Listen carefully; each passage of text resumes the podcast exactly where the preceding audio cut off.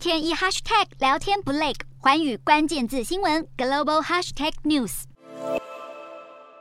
缅甸社会自从发生政变之后，陷入难以平息的动荡。眼看明年就要迎来全国大选，但是缅甸军政府因此就采取新的行动，要限制各个政党与外国人或是国际组织进行会面。好，军政府主导的联邦选举委员会就表示，缅甸九十二个注册政党如果要与外国组织接触交流，必须要先取得许可，没有遵守的话，政党登记就会被取消。而当地的民主派政党对于军政府颁布的新法令是给予严厉的批评，认为这项法令非常的不民主，也不尊重结社自由。而缅甸军政府曾经宣布，将在二零二三年八月之前要举行选举，并且要解除国内的紧急状态。不过，这被西方国家认为可能是一场假选举。而从军政府意图强力介入政党活动的新法令当中，也可以见得缅甸社会要走向民主，恐怕还困难重重。